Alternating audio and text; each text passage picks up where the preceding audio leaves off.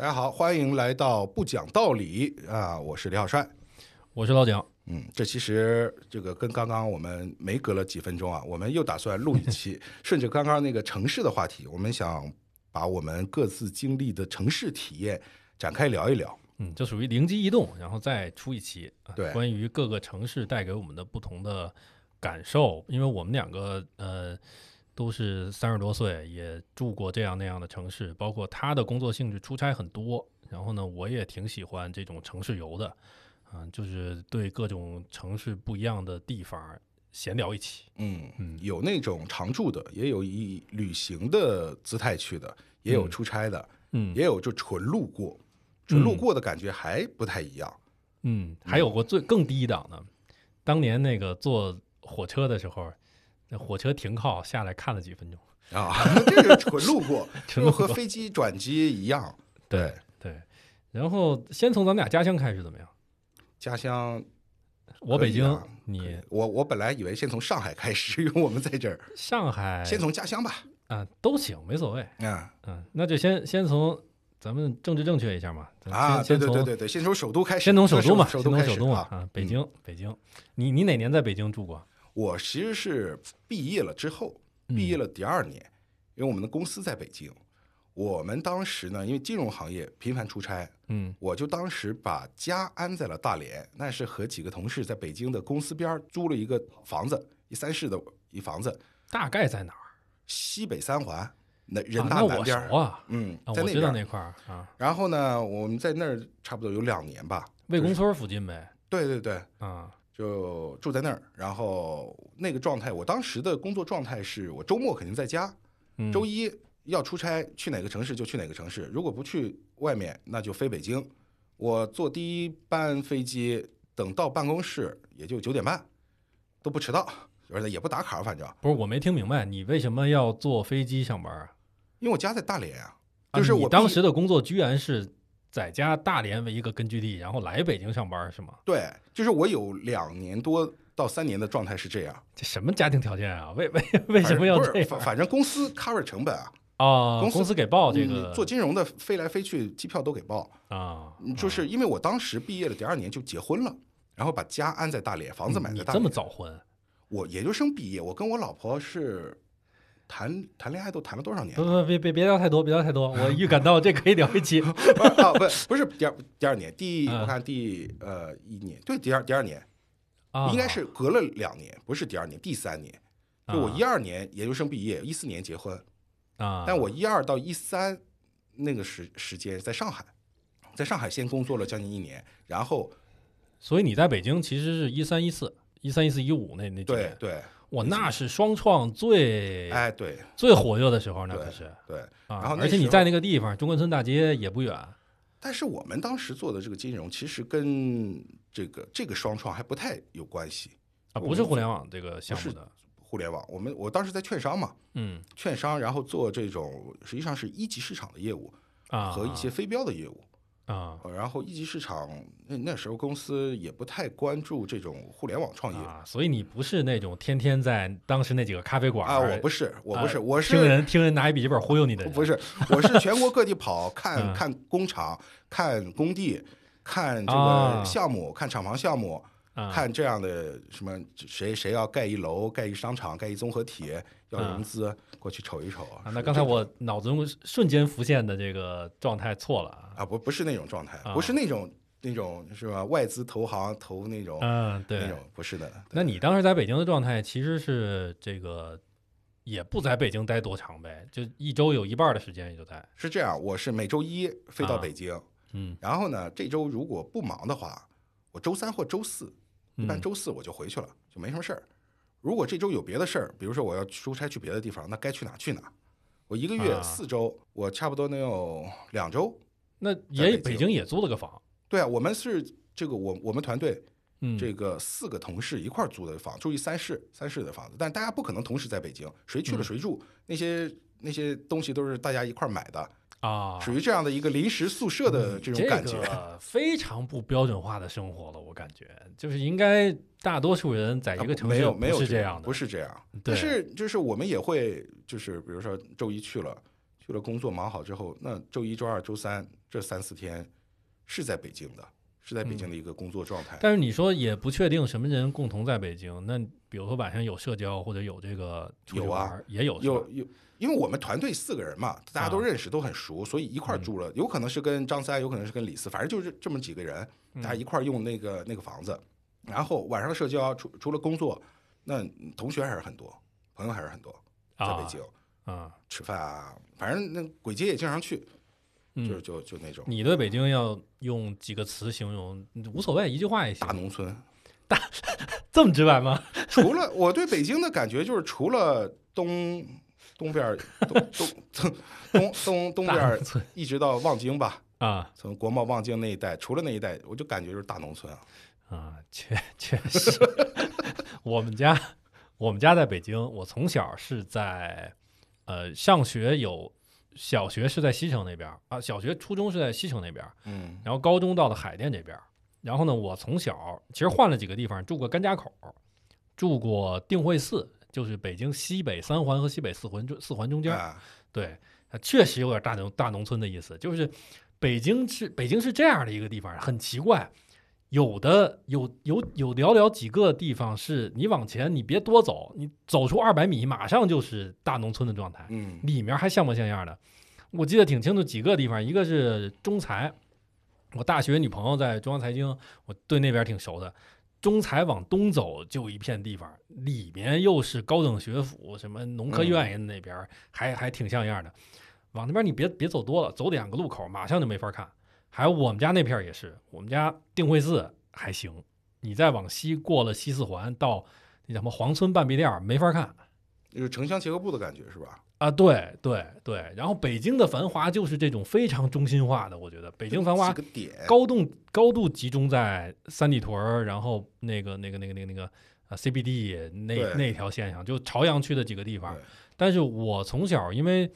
从这个上学时期对东边不怎么去的，嗯，就我这辈子去三里屯儿，我虽然是北京人，但是我这辈子去三里屯儿二十次可能，就真的很少。那确实不多。因为我们我们的就是这个这个话题就太地方了，就是我中学时候约会的地点都在新中关、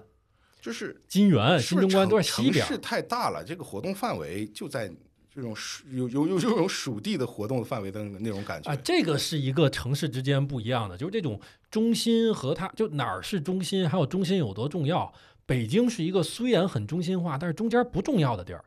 没事儿，城市中的人没事儿不去中间儿，没人去天安门周周边几公里的地儿，没人去。我们小时候还西单刚开那个几个商场可能还行，现在年轻人也不去西单。但是深圳是深圳又是另一种感觉，深圳是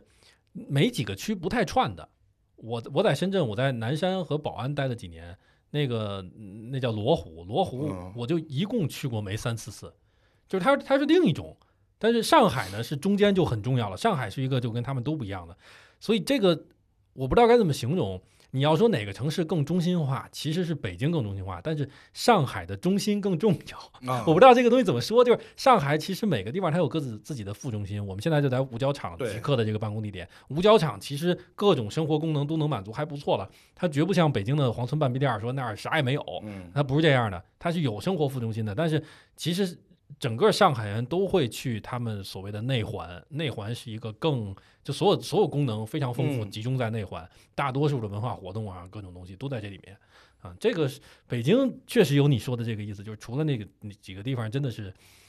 比较土。但我小时候不知道，我是啊，你到了上海才知道啊，到了南京不是因为南京比北京还土，我到南京也不知道，因为南京和北京比起来、比不出来。还有一个就是，我不知道现在大这个这个听播客的人能不能意识到啊，因为大大概率比比咱们还是要年轻一点点的。嗯我觉得我我小时候不知道什么是土，就是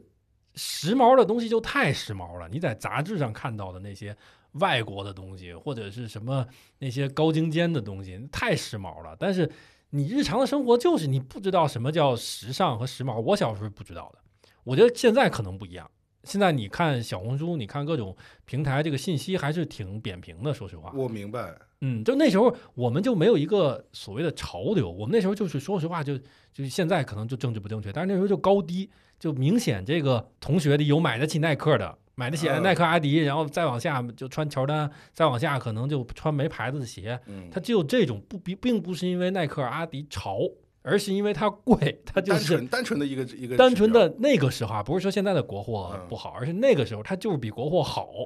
它不是说像现在小孩能接触到一些非常小众的领域，他可以嗯。一身打扮的非常潮。我们那时候就没有潮这么一说，你你也不会希望成为一个潮人，你就希望一个穿着阿迪耐克的对。一个贵人。哦，北京还有一个我非常想吐槽的地方，嗯，就是建筑，嗯。就是那么的一个一个方无趣，就太无趣了，它就嗯。全是方块儿，嗯。都不高。是，就是我觉得是那种社会主义建筑，就是呃方方正正，呃，然后就那么个东西，就是说实话没什么设计。所谓赫鲁晓夫楼的那种啊，不没到那个不是那个，但是就是它它可能也是某种美感，但是它一个个方块的美感，很难讲是某种美感。我觉得北京的我最想吐槽的一个东西是，它真的是没底商，尤其是那些老小区。我不知道这点，这点跟全国什么地方都不一样，好像就北京是这样的。我不知道东北啊，东北我不太确定它城市风貌是不是那样。老小区都没底商啊。对，但是北京的格外的多，你不觉得吗？北京我是觉得没有便利店，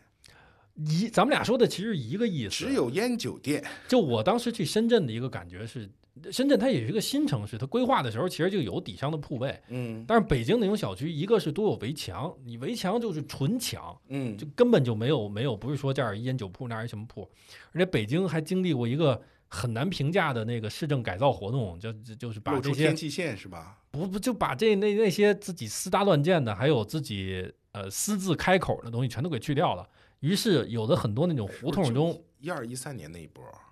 我都忘了哪年了，差不多可能差不多，就是比如胡同里啊，胡同里很其实其实以前有很多把一面墙给砸了，因为胡同不太存存在承重墙，砸了以后它就变成一个小卖铺的门了我，想起来了，那有往里屋走就是他睡觉的地儿，然后外面就是，然后然后然后市政就把它活生生给封起来了。为什么？因为你这是自己开的门，你这不是当时规划的。但是说实话挺傻的，因为人家在这儿存在了二三十年了，大家都去那儿买东西，然后你就给封上了。我看到那新闻，有人还得最后他从窗户进，怎么回事的？对于是，他就更加的规矩。这个嗯规矩以后其实就挺无趣的，说实话挺无趣的。包括没有底商之后，我在北京不觉得不习惯，但是我出去了，在南方，我其实这这些年在南方待的比较多嘛，再回去了以后就觉得很不方便，就这种没有便利店，然后呢，你、嗯，你想买个什么东西，你不知道去哪儿买，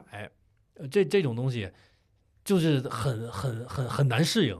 但北京还有一个，就是它外表看起来那么的，就是无趣，但是有很多那种你自己逛逛不到，得有人带着你去，才别有洞天的地方。哎，没错，这个地方也是我来上海，我最开始的一年多，我觉得就上海是无条件的、全方位的比北京好。但是后来，我从上海再回到北京，反而不一样了。我再回到北京，见的很多不是我的老同学、老朋友，是很多在北京认识的新的，啊，因为 UP 主认识的人，一块儿去的地儿反而可能更有意思一点儿。就是包括最近我又认识了其他的在北京的，带我去那个三里屯那边儿，就有一些小地方，或者是有一些小圈子聚会的场所，其实挺好玩的哦，你说的这种其实它还是开放性质的，啊。你说那种根本不开放的是吗？就是它是一种半开放，或者是。就因为我做的这个行业，它会接触一些各种企业家，或者是是这样啊，的我大概知道那种这种这种感觉，他带你去一楼或者是一院儿，你看上去没什么，别别有洞天一，进去别有洞天，里面一会所，哇，那，你就就就哎，所以这个就是北京这个城市的特质，就是你如果是一个普通人，你就会活得很惨。其实有这个完全看不到这些很东西，很多东西都不不对外开放。对另外，其实等级是说实话是比较分明的，不光是呃政治上的，或者是这个社会层次上的，其实文化上等级也很分明。就北京的那种，你像上海的自媒体，有一方面很荒蛮，但是也挺好的，就大家什么你是前辈不前辈，我粉丝一百万怎么着？对。但是但是上海真不一样，上海真的是你是哪个报社的老前辈？你说北京北京呗，北北京啊北京北京，不管你是媒体圈还是艺术圈，艺术圈老炮儿还不多吗？玩音乐的那帮嗯老炮儿啊，玩正经的你美院的那帮人，包括搞话剧、搞戏剧的人、搞媒体的人，北京层层次分明。你嗯是属于真正混进圈子的人，你是一个野生，你抖音二百万粉又怎么样？对你怎么样嘛？你挣的钱还没有我在学院拿的一项目的钱多呢。你在这 二百万粉，而且这种你牛什么牛？这种隔绝，就北京这种隔绝，让我感觉它是一种很有很明确的，不光是抽象的，它是很明确的物理隔绝，就是那个墙。那个栏杆它不抬起来，你就进不去，你就外人就是进不去。所以它是两种生活。为什么说折叠？就是说，对你我之前在北京其实是完全的居家生活，以及完全的我自己的朋友圈子，高中什么这些同学，这样我看到的是一个失去活力的北京。所以这个其实其实越往后越到了这个去了去完南京、深圳，再回到北京，给我的感觉很差。我是啊，我跟大家说一下，我大概是一零年毕业，然后呃，大概从一一年到一三一三年是在北京，嗯，一四年到一七年是在深圳，一八年一九年，二零年的一部分时间在北京，二一年来到上海，一直到现在，所以就是再回到北京，你明白这意思吧？就一九二零年，感觉非常非常差。我不知道你有没有这种感觉？你当时二零一三年、一四年在中关村那边还挺有活力的。我觉得那时候挺有活力的，就是那整整体的社会状态是有活力的。呃，一个社会状态是有活力的，还有一个我觉得非常非常非常怎么说呢？就非常具体的一个点，大学是可以进的。呃，对，大学一而且一个大学好几个门，像人大，我觉得那时候我记得是所有人都可以走进去。我们当时就在人大南边嘛，那公司我们租的地方也在。对，晚上就是可以去遛弯儿。对我当时在白石桥上班，一三年的时候，我就去呃北外。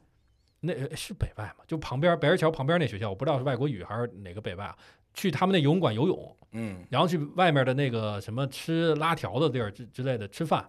然后去呃北理工的篮球场打球。就是我和这个学校生活其实是融合在一起的。和什么和谁打呢？就和北理工的学生打球。你学校是随便进的，除非除了那几个图书馆和那个系的楼进不去之外，其实这个校园你是可以共享的，在那在那片生活。然后。后来到了疫情之后，到现在，我觉得这也是很有槽点的一件事。我旅游最大的乐趣之一就是去各种逛大学。现在去哪儿哪儿不能逛，这少得了很大乐趣。而且那边中关村那边尤其的主要的消费群体有活力的人，能够制造新消费的这些人就在校园里面。对你把它都给堵住了，大家只准只许从一个门进出。然后前两年还是搭一个棚子，然后你只刷身份证那种，一下就变得非常的凋敝。我我反正就觉得，哦，呃，它跟就是这这些地方的活力就被锁死了。我这两年没有去北京西边，我这两年去北京的时候几次都是在东边。中关村是我感觉最明显的，因为在我小时候，我不跟你说，当时我们约会还去新中关，还有一些小店，还有一些新的，可能过一段时间有一个什么酒吧什么的，偶尔还有吃饭地儿。但是我大概二二一二二年再回北京，在在在中关村那边走，就觉得特没劲，嗯，特别没劲。包括北京，你。做街溜子溜不太起来，很多地方溜不太起来。那个，我当时哪个地儿西边呃，二里沟东口那边，反正就那种街，你真的是走两公里，你都见不到一片有意思、都可以进去待着的地儿，就没有，就是一个一个方块，一个方块就一个小区。对，北京是特别无聊，你哪怕走到一些小区那些小小路里边也很无聊。还有一个，对我当时来上海，来上海那个前半年。我就住各种不同的地方，就会有这这样一种好处，就是你会你深刻的感觉到这两个地方不一样，你就会想它到底为什么不一样。在上海那前半年，我至少住的非常非常快乐，其实现在也还可以啊，但当时是有那种完全的新鲜感和刺激感。我当时想的一个很大的不一样是，上海是一个不太喜欢中间拉栅栏的城市，就它那个它那个路都是你可以直接横穿过去的，嗯，尤其是梧桐区内环的很多路，大多数的路都是这样的。包括你像淮海路，就武康大楼门口那个淮海中路，那已经是比较主干道的一条街了，中间依然是没有栅栏的。嗯，你从任何的街的任何一个地方都可以横穿到对面。那你在这样的一个情况下，其实行人就被有效的联系起来了。他想，我看到对面有个店还挺有意思，我就走过去了。但是在北京，你看到对面一个店比较有意思，你得找过街天桥，你得找前面的一个十字路口，你再绕过去。很多时候你这个念头就打消了。对。嗯，所以我觉得这个东西就是它这这种种的市政方面的设计，然后还有一个很很很很硬件方面的东西，我也是来上海才体会到，上海有很多面对街面一年四季开放一个窗户的酒吧，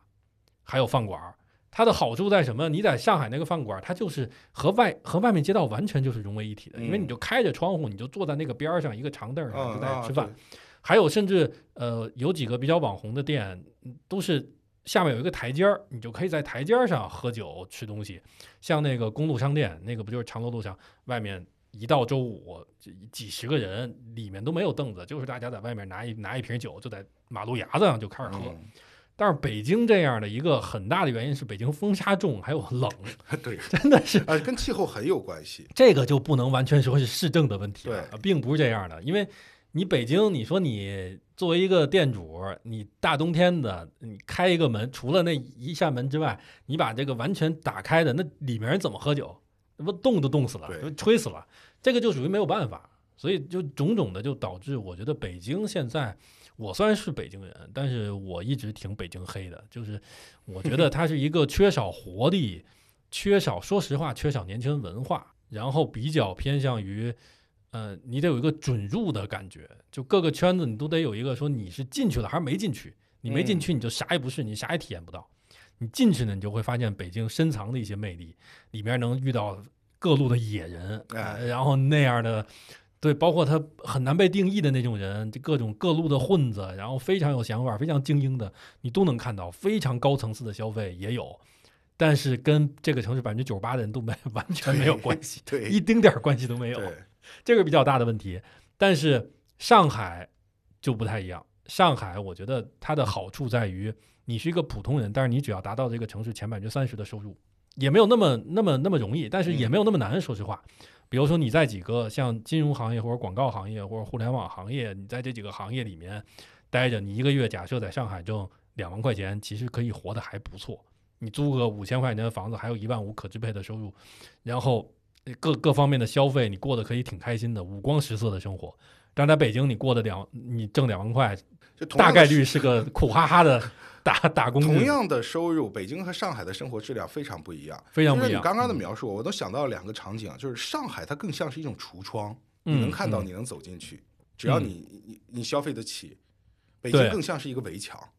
对对，你也不知道墙后边有什么，你只能进去之后才发现，但你怎么进去不知道。它嗯更更更是这两种两种场景。嗯，是我记得我今年看到一个知乎的非常热门的回答，大几千赞，现在可能都上万了吧。说从数据角度，北京的路网密度是很低的，但是平均的道路宽度非常宽。嗯嗯，这个是一个很大的很大的特点。嗯，就是它上面列举了一些北京、上海，它也对比了，包括和日本的一些城市，就是越那种大型的科布西耶式的，然后非常宽的道路，其实越容易堵车，而且那样就是它是一个它是一个数学公式，相当于你越宽的道路，那供每一个人在同样的密度下面的可以开店、可以这种小生态的地方就越少。嗯啊，这是一个这是一个数学命题，所以最后就导致北京是一个你逛不起来的地方。对，北京更像在北京的生活，就算是比如你在三里屯那边，它更像是一个非常明确的，我今天要去哪儿喝酒，我在点评上找一个地儿，然后我就直不愣登的打车就过去了哎，这感觉太对了，就是啊，逛没法逛。没法逛。嗯上海不，呃，有的地儿可能工体北门那块儿稍微能逛逛吧，嗯，夜店你可以去那儿看看嗯吃什么喝什么，簋街稍微能逛逛，但是也就这几个地方。但是上海有一个比较好的地方，就是我今天不知道去哪儿，我就先先在长乐路会面，然后周围找个地儿。哎，对，上海啊是可以这样。这其实是更自然的城市生活，哪怕五角场也行。说我在大学路，对吧？大学路上我们先先在哪儿先见面，然后我们看看，而且吃喝玩乐你都能解决，嗯中间不需要打车，溜达就能到。嗯，这个是比较不一样的区别。对嗯，然后你的家乡呢？大连，大连城市，大连我就去过两次，你你你先说说，这城市，它首先是有先发优势，嗯对吧？其实，在九十年代的时候，大连这个城市非常有那种明星气质，嗯，对？吧？这当然也有一定的这个这个当时市场的原因，嗯对吧？然后呢，当时确实建建设的也不错，就是这个这个城这座城市它的这种城市的哎，我洁净度，我我可能记得不是特清楚，是有日本人建设的底子是吧？有一些有，因为我现在所有去大连的朋友，我都推荐他们去看大连旅顺的日俄监狱，嗯，就那里我记得我去过，对，这是被、就这座城市的近代史就是一个被日俄轮番侵占的近代史。嗯嗯然后九十年代以后，这个城市就是比较率先的去追求某种城市形象，嗯然后市民素质啊，这样等等。会，但是这个东西吧，就是你在实际收益上给市民提高了吗？可能也没有。但是造就出了一大批具有极强城市自豪感的市民，嗯嗯，在九十年代末、两千年初的那几年，就是这个城市的市民对于这个城市的自豪感极强，而当时确实也是。那你本人呢？我当时也是，嗯，所谓北方香港嘛，嗯就是我记得当时青岛嗯，还喊口号，大连、青岛，我是觉得是一个可以放在一起说的兄弟城市。对青岛当时喊口号叫“学上海赶大连啊，”，嗯，对，就就可见大连当时口号不小。当时的地位啊，嗯就是就是很就是这座城市很具有一种名名片儿的一种属性。嗯。然后我是高中毕业就离开了，我离开呢是我对上海有一种神之向往，嗯，然后我就到上海读大学，然后读研，在外面又工作了一年多，呃，我最后选择把家安到安回大连，嗯。就是我还是有点儿是熟悉还是熟他？就是我自己定义啊，我想回到的这个家乡，有三分之一是真实，三分之一是回忆，还有三分之一是幻想，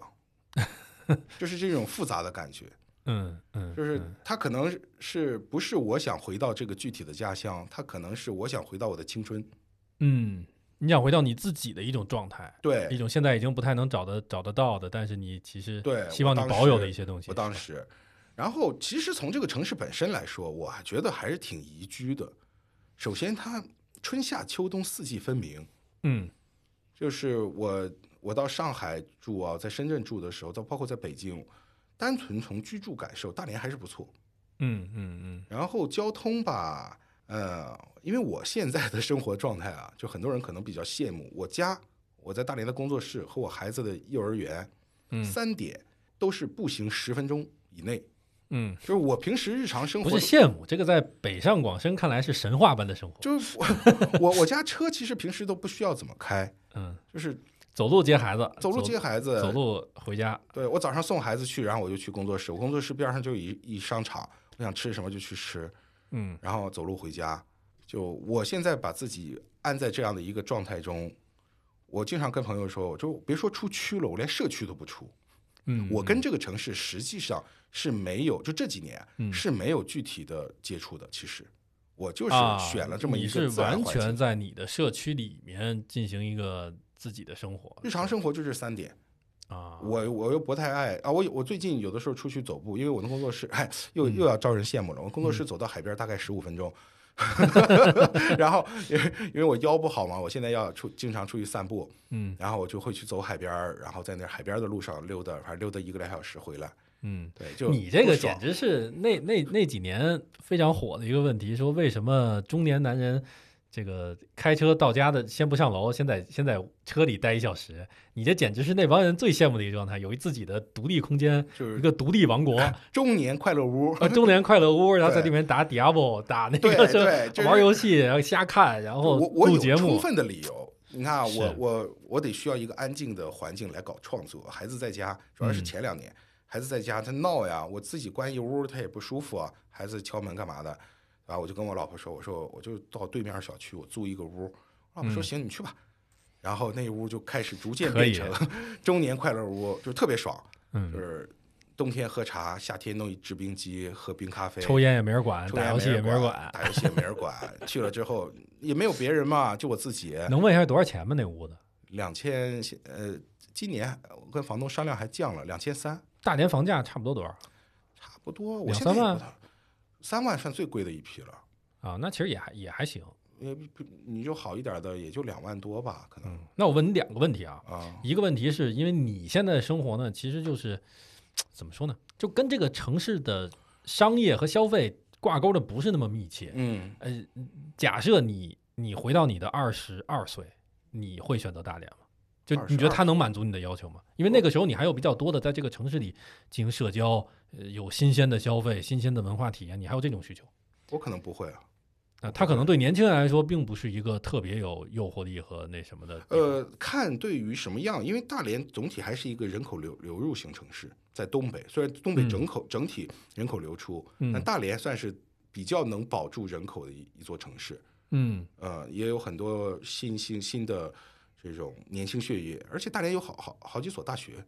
那你这个不就是还行吗？我知道大连理工啊，大连理工、大连海事、东北财经嗯，都在那那一带。那也就是说，它不是一个年轻人一的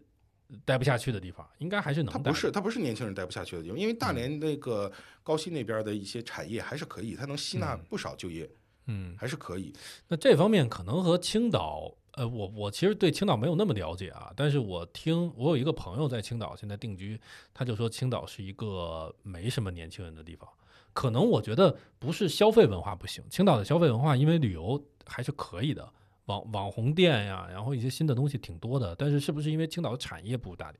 有没有这个可能？也不是吧，大连现在产业也不太行。大连还我记得还有一些软件，什么互联网软件还还有，就是软件外包嘛，两千嗯年以后，我觉得很典型。大连那那波软件的开发搞的那个高新园区，其实比国内大部分城市的高新园区搞的算是算是成功。嗯，是啊，他学班加罗尔，就印度那班加罗尔，嗯嗯嗯就是搞软件外包嗯嗯，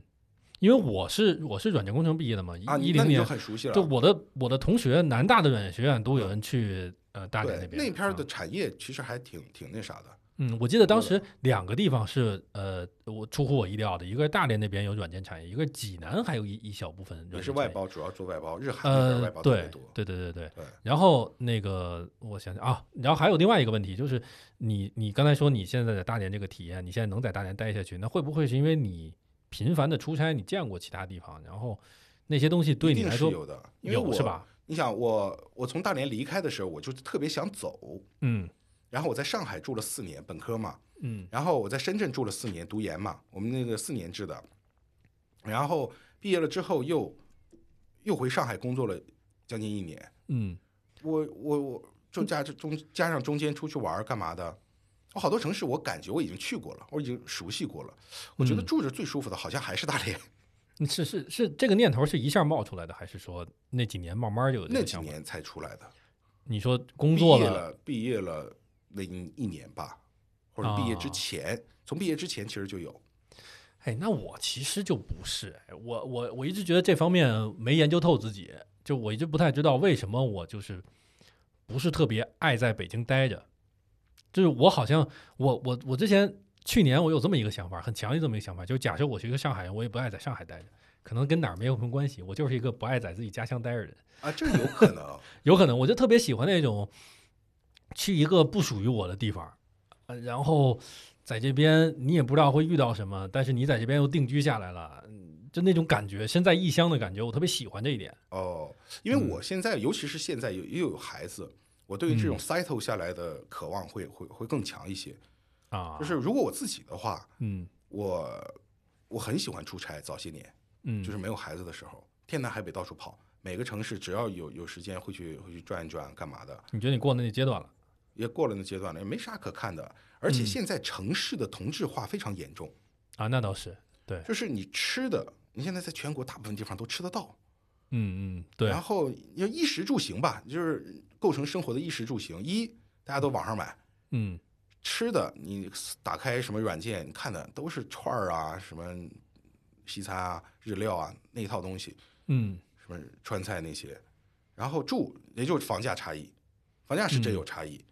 行 行也没啥的，反正就没有人就就为了体验行而去一座城市。就是城嗯其实城市之间的差异在越来越小，就是城市在某种程度上是在消失，就城市的嗯特征在消失。嗯这也是我最近这些年我觉得可以接受大连这座城市生活的一个原因，嗯，因为我其实选择的不是归根结底不是这座城市的商业或者是怎么样，它就是一个气候和一个舒适的一个生活这个自然环境一个状态。嗯，也就是反正各种城市它这种商业文明东西都差不多了，那最后回到一个最让你舒服的地方，对这种感觉是吧？对，就是说吃什么东西确实有有一点差异啊，南北嗯方、口味上和这种正宗程度上，嗯但总体来说也差不多。现在嗯嗯嗯，那再说上海，嗯那就到上海，上海都是咱们俩，呃，不是家乡，但是来这边住过一段时间。我啊这个说，我我也第三个年头了，上海，啊 上海，我当年待了四年，对吧？我在到上海读大学之前，嗯我有一次差点到上海，嗯，就是我已经登上了到上海的火车，我那是离家出走，然后上海是你梦想乡的那种感觉，是是。那种那个时候我就是我我在高中毕业的那个夏天，我的我家里电视一直放着上海的东方卫视，就我、我嗯。特别迷恋，我就是希望来到这样一个国际化的大都市，嗯然后成就自己的这种人人生或者事业，就那种感觉，就是高中毕业嘛。嗯所以我当时高中填志愿的时候，是首先选的是城市，嗯次要的才是学校和什么专业。嗯就是我基本上是卯着上海这座城市去去填的志愿。嗯，但我初中有一次是离家出走，已经上火车了，被我爸给逮回去了。上火车都能逮回去。对，就是我嗯爸，我我爸是就比较有这种侦查的这 个头脑，我爸就去学校打听，还有我的同学什么的，他们，我爸就从我的同学那个口中听说过我可能很喜欢这座城市，然后我爸就上了当时最马上就要出发到上海的那那辆火车，就跟乘警说，我儿子有可能在，但是我真正已经上去了。我真的已经上去了。然后嗯我爸就在乘警的陪同下，就一列车厢一列车厢的找，就真找到我了。我当时都懵了，这也能被抓回去？那你本来的计划里是在上海准备待个几天再回去？不知道。你说，哎你想初中跟家里吵架了是吗？其实跟家里没有关系，是学校的一堆乱事儿。啊，然后啊呃，你想初中初三的那那那一年，压力也比较大，然后那个人的状态也没想清楚，嗯只是想就离开，就就就自己就走了。那一次那实际上你真正第一次去上海就是大学是吗？就是大学吧，啊就是那那是哪一年？零四年，那去了以后感觉跟你很不一样。啊，很不一样，就是跟我想象的那种你是在五角场吗？大学不是吧？。华政当时在松江大学城，华东政法。松江啊，那也挺远的是吧？我我记得特清楚啊，我第一次下飞机从浦东机场，然后坐出租车过黄浦江大桥的时候，嗯我忘了是哪个桥了，嗯就是我看着那种远处的陆家嘴，然后自己在这坐在桥上，就有一种你知道吗？那种有一种情绪上来啊就是 finally 我终于来了 那种感觉。零几年吧，零四啊，零四啊，你比我大大大两届啊。对吧？我我终于来了，嗯就是这这种国际化大都市。嗯然后，但是松江那个地方就是鸟不拉屎啊，当时不像现在建的那么好。说实话，跟那时候的可能跟上海没啥关系。对，然后就给我怼到松江去了。松松江去了之后，当然也来市区玩啊，干嘛的。但我后来就是越来越反而不喜欢这座城市了。嗯，就是首先第一年冬天就给我一北方人干懵了，啊我去南京也是一样的，是就是怎么会这么冷？上海不是南方吗？我就带着很，我爸妈其实当时我也不知道怎么回事，也也没有什么经验。嗯。我我当时我跟大家讲，我第一年去南京也给我冷懵了。然后第二年我从家里拿了个睡袋，我穿着我穿着厚卫衣，穿睡袋，再盖一层学校，再盖一层被子，啊嗯就这么着过的那个冬。嗯啊是，但北方孩子是真的想象不到，就是对屋里怎么能他妈这么冷？对。为什么感觉跟外外边还更暖和一对，点？外边还更暖和。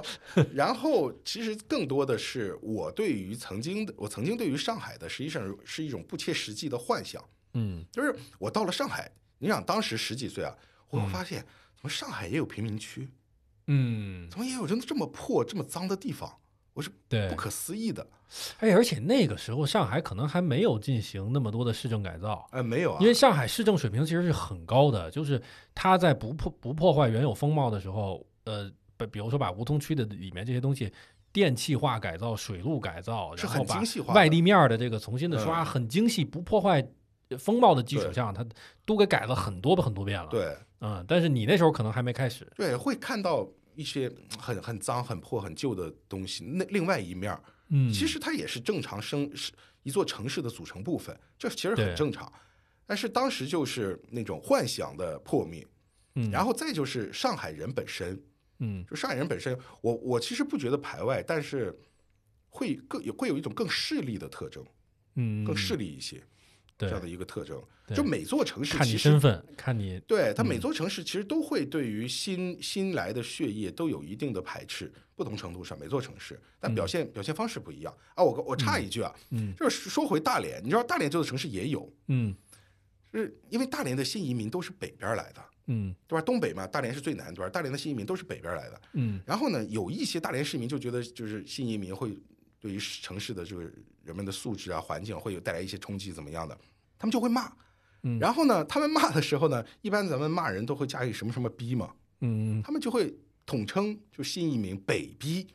北逼，对，骂着骂嘛，就是一种暧昧的 baby baby，这是一种。为什么是北逼呢？因为大连是整个东北最南边，大连的新移民啊全是北边主要是东北过来的。对，就是大连的以外东北的地方你方都是们在我们。看来，你们就已经是北逼了。对对于大连的那些人来说，他们就觉得这是北北边，他们就会叫北逼，就会有一啊，些、这个真没。想到。然后就，但是我听起来就总是觉得很好笑，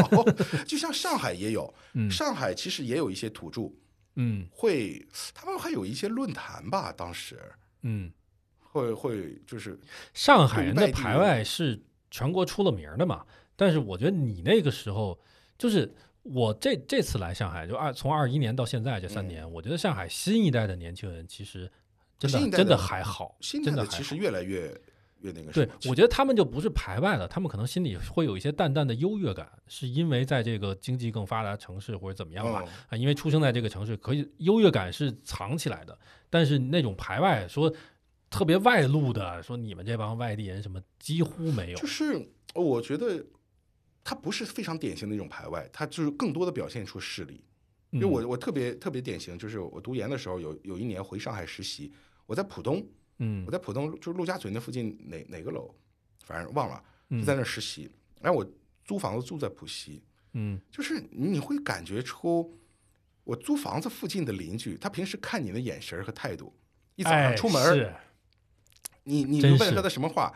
他他也不是会不理你，他会有不耐烦，他会有不耐烦不。是？但是那个眼神和语气你是能 get 到的，，对，然后但是呢，你当你坐地铁到浦东，嗯然后呢，其实那个那个楼吧，这他他比如说保安大叔啊或者什么，他也是本地人，嗯，那这个对你态度完全不一样。就我也穿着人模人样的西装去实习，你知道吗？浦东已经是在上海鄙视链的至少当时的末端了，可能这个这个是个当时不是末端啊，当时时是吧？浦东陆家嘴那一段为什么会是末端的？啊，你说陆家嘴，对啊，我但是实习嘛浦，东整体上浦东还是，因为我来了以后接触到一些上海人，可能从小长在内环的，还是觉得浦东啊，不行啊，嗯，这这种这种是嗯，我是觉得就是同样都是当地人对于外地人的眼神，等到了浦东这个这种办公楼的楼中或者楼下，嗯，它它这完全不一样。可能跟产业跟各方面都有关系，就是它是对它本来就是更开放的一个状态服。务者，啊是是服务者了。哎，这这一点说的很有意思，就是我呃，就是大概前年吧来到这边，我觉得呃，上海的这个出租车司机，还有一些酒店的门童，上海会有一些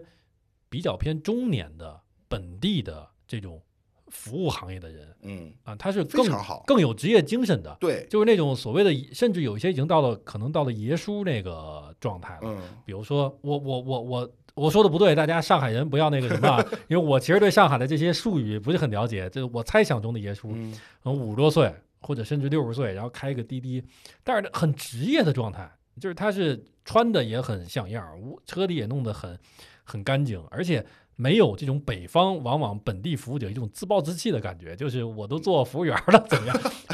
投诉投诉，就北京的北京的饭馆大妈经常那样，就是你大连的出租车司机会有，你爱投诉嗯投诉。是我，就但是这样上海上海完全不是。上海上海的服务业的服务精神、职业精神很好，对就是他们也不觉得做这件事儿嗯这这不好或者怎么样，对就是很认真、很很很职业态度的对待服务的对象。上海的出租车司机是我见到所有的，从我到上海就零四年嗯到上海一直到现在，我认为是最职业程度最好的，最好的我觉得也是。对，对，然后你刚才说的那个排外，其实北京，北京我觉得特别有意思，就北京的老大爷，北京的这个本地居民，你如果掌握一种方式，他们是最友好的。就比如说你去问路，你就怎么样？你如果比较礼貌的去问路，你比较比较礼貌地去跟他们说话，他们会非常的友善。但是北京的大爷爹味儿极重，就是你必须得守规矩，啊而且这个规矩是北京人的规矩，你得有底儿有面儿，你得你不能说那个，哎，你你告诉我一下哪儿走，谁是你啊？就是他马上就会这么问你，然后马上就瞥你一眼，开始摆你，开始怼你啊啊。但是你如果说，哎，师傅您怎么怎么着，或者怎怎说，您嗯一定得加上您，而且对于长辈，你得说就加上个前面，或者是师傅，或者是嗯，加上一个什么什么什么称呼，那他们就会很热心的带你去这个逛这个东西，或者怎么着。嗯而且他们其实是在北京，北京人是不是双标不知道，但是在北京人的心里，可能他们自己认为是不双标的，他们认为是你外地人来守没守这个城市的规矩啊、但是这个东西我后来因为在北京的时候自己不觉得，出去以后发现这个城市性格不是虚的，真的有。北京人呢，在南方的这种呃商业文明比较昌盛，嗯，所以呃北京包括东北都特别喜欢套近乎和哎假熟。是北京人约事儿老不靠谱了，真的。就比如约咱们说，哎，下下下回下回哪儿哪儿吃饭，可能三年之后这个饭都没吃着。啊，但是但是上海和深圳相对这方面比较实在一点儿。我刚到深圳的一个冲击就是，我给人介绍了一个给当时我的下属，我们离职了以后，我给他介绍了一个私活儿啊，嗯大概他收了三千块钱。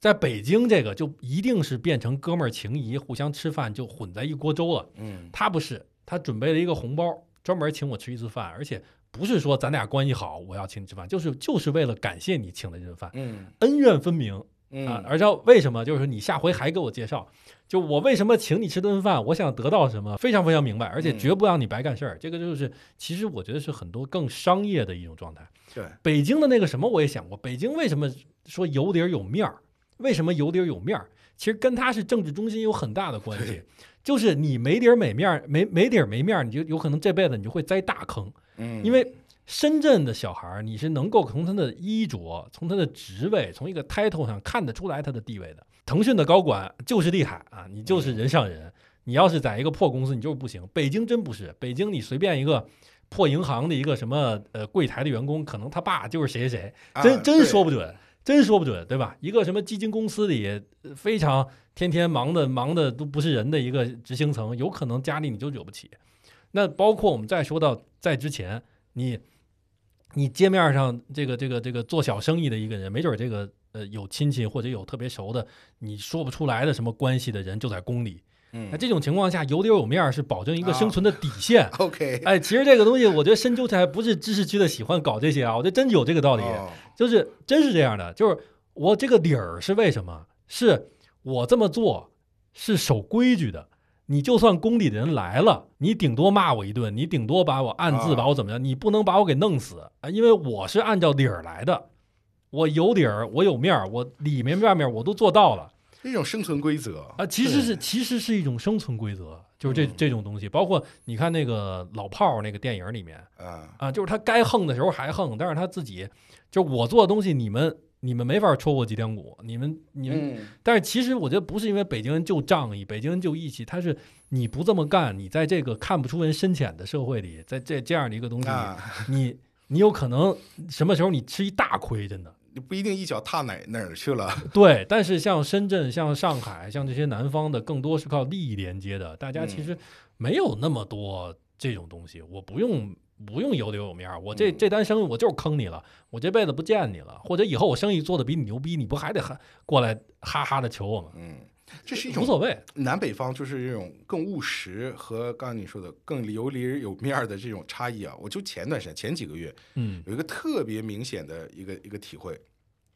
因为我们有因为一个公司的业务嗯。是一个深圳来的一个创业者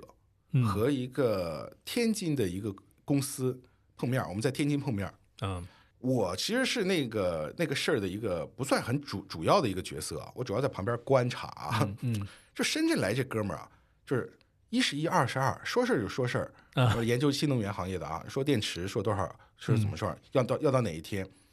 特别务实的一个精神。嗯然后你就看桌子对面天津那哥们儿啊，对对对，咱一定把这事儿给给做好。哎，咱们这个东西，对，既要有什么，又要有什么，就就是你知道吧？就就就两边人那种这种文化差异，我当时都想笑出来了，你知道吧？对，这说的是一个事儿，完全不同的表达。这个人说，我们就要下个月要样品到嗯啊，几号到？你到了之后，我怎么怎么样，我怎么怎么样，下一批货怎么怎么回事儿？OK，嗯，他这边说，对我们这边的为了长期合作啊，为了这个扩大怎么怎么回事，非常虚是吧？非常虚。是这就我觉得这种南北方的这种这种这个差异太大了，尤其是我觉得北京和深圳，不是北京和深圳，东北和深圳这么一南一比，实在是两极。对我我后来再去深圳，体会那种差异太实在是太大了。就是去深圳，大家都在搞钱，不是虚的。就你跟我跟我老同事，去年我回一趟深圳，大家饭桌上聊的就是说，怎么能够我今年又揽了一个什么项目，然后又怎么怎么着，大家聊老聊的就是搞钱的方法。你做自媒体能赚多少钱？你你现在怎么怎么着？然后哦，我在手机公司，那咱们之间是不是能有什么合作？嗯那之后能怎怎么怎么联系？大家聊的就是这些东西。而且我在北京就是喝喝点酒就是哥了，就就 而且就是咱俩别使，咱俩都互相哥们儿，哥们儿，以后就提哥的名儿管用是吧？对对，管用。啊，我觉得深圳还有一点，就是或者说以深圳为代表的，他就算是聊业务，他跟你非常坦诚，嗯他可以尽量多的给你提供信息和甚至他的盈利模式，甚甚至他的赚钱方式，嗯，他都愿意透露给你。嗯就是在北方很难，嗯，你很难让他去透露给在你更多的北方，他透露的更多是那种身份背书，就是对，所以说这事儿我能行，一些行业里喜欢吹牛逼是有功能性的，特别容易吹牛逼。比如像媒体行业，就是一下就他为了显示他的在在这个行业里的信用背书嗯。啊，我嗨张一鸣，我那个特别特别就风风轻云淡的，我三年前跟他一块儿那次饭局上，他跟我说的，我说谁谁谁这张小龙啊，怎么怎么着，微信上前一阵儿还还朋友圈留言，就是那都是吹这种牛逼，或者谁谁谁我采访过谁啊，他们吹的是这种。但是你在上海的自媒体圈子，比如 UP 主圈子，大家大家问的其实聊的东西都很实在。今年你接了几单商单对，啊？然后那个那个你哪家 MCN 啊？我这 MCN 不满意，我想想你这个怎么样？就大家聊的都是相对比较具体的，然后跟利益直接挂钩的事儿。对，在北方呢，可能更多的是你能连接到谁，你能传到什么事儿，然后你是不是咱们俩暗自得通过各自的故事比拼一下圈内地位，嗯，然后再再再通过酒局一下把这个确定下来。哦，你是我大哥啊 这啊，原来你是我大哥啊，我抱你大腿，你得给我点交换点东西，就是他是那样来的。最终可能这种就是合作伙伴的饭局是很能看城市性格的。哦，我我说到这儿，我想到，其实我上海有一个非常喜欢的地方，嗯就是他会直接拒绝你，啊啊啊事儿不行，嗯。他会说这事儿我不行。啊，哎，这个我可能就上海这一代年轻人可能有这种特质，就是我当时到上海第一年，我遇到你当时就，觉得就我突然嘣一下很不适应，啊但是我越来越喜欢这种，就是不行你就跟我说不行。啊，但是呢，我大概明白这意思。北方为代表的是，哎，这个啊呃问题不大啊，我研研究一下，我觉得行行可以。或者咱们咱们咱们下回下回吃饭聊，对对对再也没有下回了对，或者是说就是说，就是他不会给你一个明确的反馈，行或不行。啊，或者你需要做到什么程度才行？对啊他不不明的说，对对，就是关就是笼统的让你觉得关系没到，咱俩的这个面儿没到这没到这程度也不是，他甚至是表达出行，啊，表对对，但是行不行你不。但是之后你再说的时候，他躲着你就完了。对那上海还有一个好的地方，就是北方，大家一个圈子里或者这种浅朋友啊，就不是深的那种说发小或者特别亲密的朋友，吃饭还是喜欢请客。但是上海这边，我现在越来越喜欢上海这边局，就是默认是 A 的，其实挺好的。哪怕 UP 主这种圈子也是也是 AA 为主，出去以后大家就发一个群收款。包括我们家上周上周末才有几个几个朋友来我家吃顿饭，我请了个阿姨过来给做饭，然后走了以后，我是我一般不主动提，因为我有点那个意思，大家来你家做饭，你给人弄个账单是怎么回事？因为啊北京反而不是这样的，北京不提钱，北京是之后用什么事儿找回来，就是我在。我再请你们来一顿哎，但是他们就是有一个人就在群里说说你把账单给放上来 A 一下吧，啊，然后我也就随规矩，我就把账给放上去。我觉得这这种其实其实挺好的，因为非常好，因为也不是真的在乎这点钱，然后呢就没有任何心理压力。嗯，下回约的时候也不用再算计，说怎么着上回这是谁请了谁啊，或者你谁帮了谁什么事儿啊。嗯我觉得北北方人的脑子里他是一个精密精密仪器，就是会经营这种事儿的人。其实那个账算得很清楚，而且他会有一个权重置换的，可可累了，他有一个计算器啊，就是你 帮我这个忙，大概首先咱们俩关系到底谁谁在谁上面对啊，然后你你帮我那忙到底有多大？然后上回咱们俩从直接从钱上来算是谁请的客，那这回该怎么着？其实是有这么个东西，嗯，还有攒局谁和谁攒到一块儿，什么就暗中的这种计算其实很多。但是嗯我我是我是感觉，确实是咱们这种性格的人更喜欢把这个明明面上说反而好一点儿。对嗯，我现在对于上海的总体态度，其实从我第一次到上海就抱着一种不切实际的幻想，嗯，到来了之后的中中间一些年，一个反差的不喜欢，嗯然后到毕业就是我实习，实习几次在上海，嗯，然后到又回调了，离开。我现在回调了，就是说我嗯觉得没有那么喜欢，也没有那么不喜欢，嗯就是我觉得上海还挺好，嗯，各方面它很有很多很先进的地方，但嗯。就是哎，反正我对上海也是经历了一个，其实是生活经历，然后带来这么一种判断的波动，就是大概从上学的时候也是，当时呃会觉得上海是一个跟北京不太一样的地方，但是在上了几年南京，南京那几年我待会儿再说，过得其实挺惨的，然后南京这个地方也非常土。然后等到大四的时候，当时的女朋友，我们一块儿去，要一块儿去世博。嗯。啊、，当时世博会，二零一零年吧，应该零九年还是一零年，一零年，一零年正好是世博会，然后我们我从南京出发，他从北京出发，我们一块儿去世博会。然后去世博会的过程是我错过了火车，坐了一辆一百多块钱的一辆我都不知道合法非法的一个，就是那种人看见我在火车站迷茫，拉我说哥哥哥走走走，去那儿坐坐我们那大巴去。然后大巴上挤了一堆面貌各异的人，然后吭哧吭哧坐了好几个小时。本来是穿着一身挺好的衣服，打扮好了，然后呃，可能下午五点钟就见着女朋友，晚上美美的吃顿饭，然后然后再去哪儿逛逛。结果吭哧吭哧吭到十点多才到，然后一身臭汗，然后而且是在南京，当时我们在浦口那个地方，就是比松江还要再往下低两个层次，啊啥也不是，又是一个根本没人去的开发区的那么个地儿，一下到了上海，会有一种强烈的这个地儿不属于我的感觉。哦，特别强烈的，而且会觉得，虽然我是一个北京人，但是当时经过了南京的几年洗礼，在那儿觉得怎么这么繁华，就是 人来人往，而且当时还真就是陆家嘴那一块地方，然后又是呃灯红酒绿的嗯各种霓虹灯，对。然后上大学，呃，是就工作了之后，有几年我不做互联网金融嘛，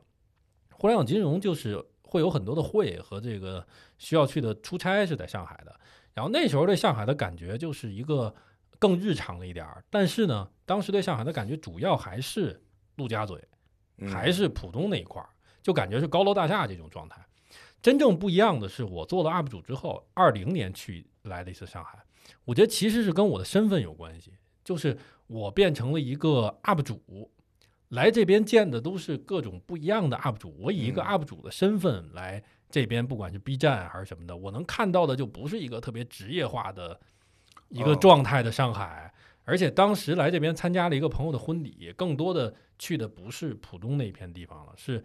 呃这个黄浦区还有徐汇区，呃一下就被上海有点迷住的感觉。哦，这个风格是吧？对，是这个风格的啊，特别的，嗯、街道特别有意思啊，然后又是很消费很那个什么，又是一个带有一些别样的魅力。因为当时我其实刚身份从一个上班的人转化成 UP 主，大家会以这样的说 UP 主聚会，在我看来也很好玩，又能接触到一些粉丝，可能约我一块儿，大家一块儿吃个饭，喝个喝个下午茶，吃个下午茶，然后又能见见识到，因为自媒体这个身份很能连接到人嘛，也能看见识到很多平时看不到的人，然后完全这种能带给我新鲜感和刺激感的事物。所以当时这个上海其实跟我的身份有关系的。会不会也跟你对于这个未来跟这座城市的关系的一个期待，就是你会不会受到，比如说将来是否决定在这座城市生活的影响？应该怎么说？哦，我就是我我我当嗯年就是嗯刚到上海的时候，嗯我是想着将来在这座城市的。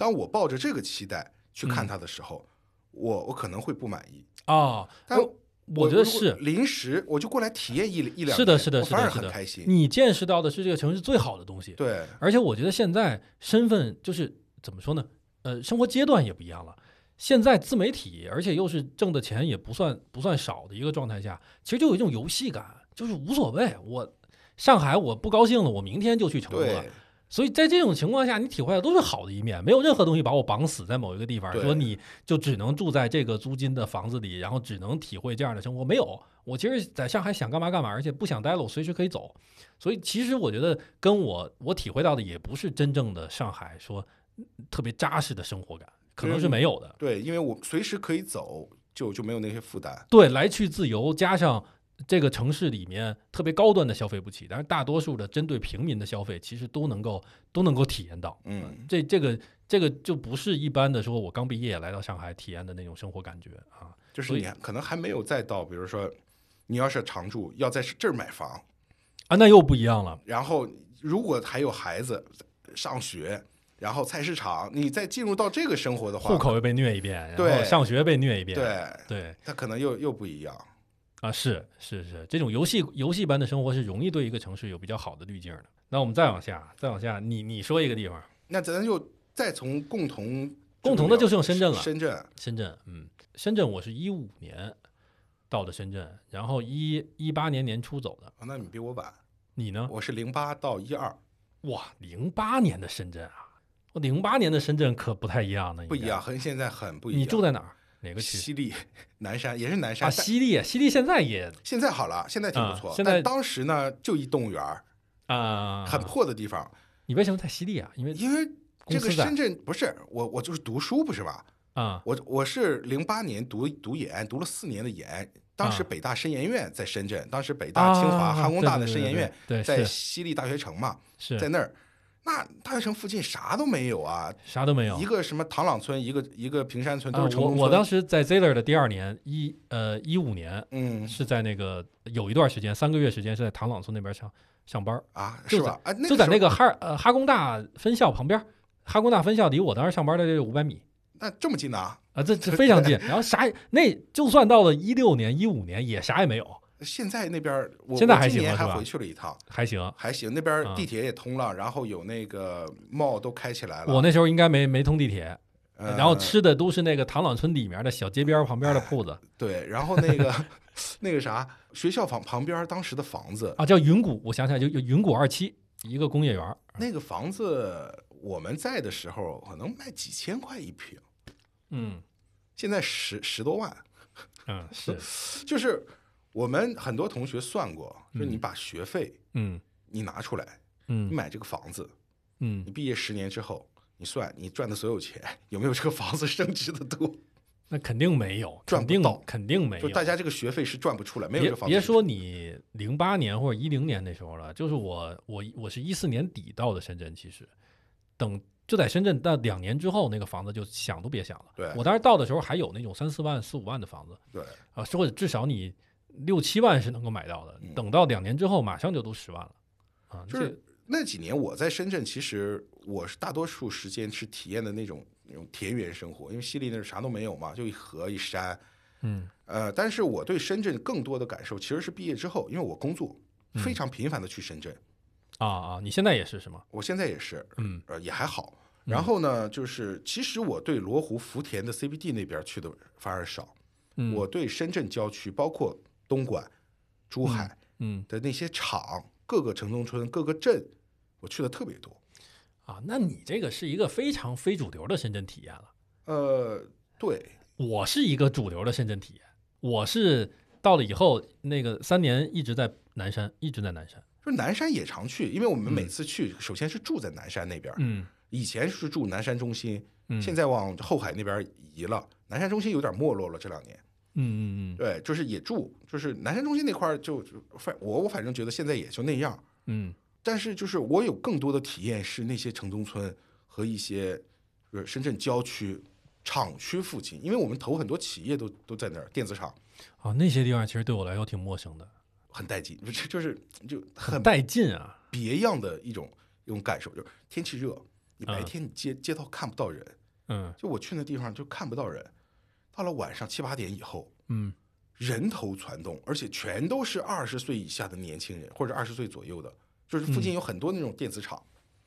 你天你天然适合开一个峰哥的号啊！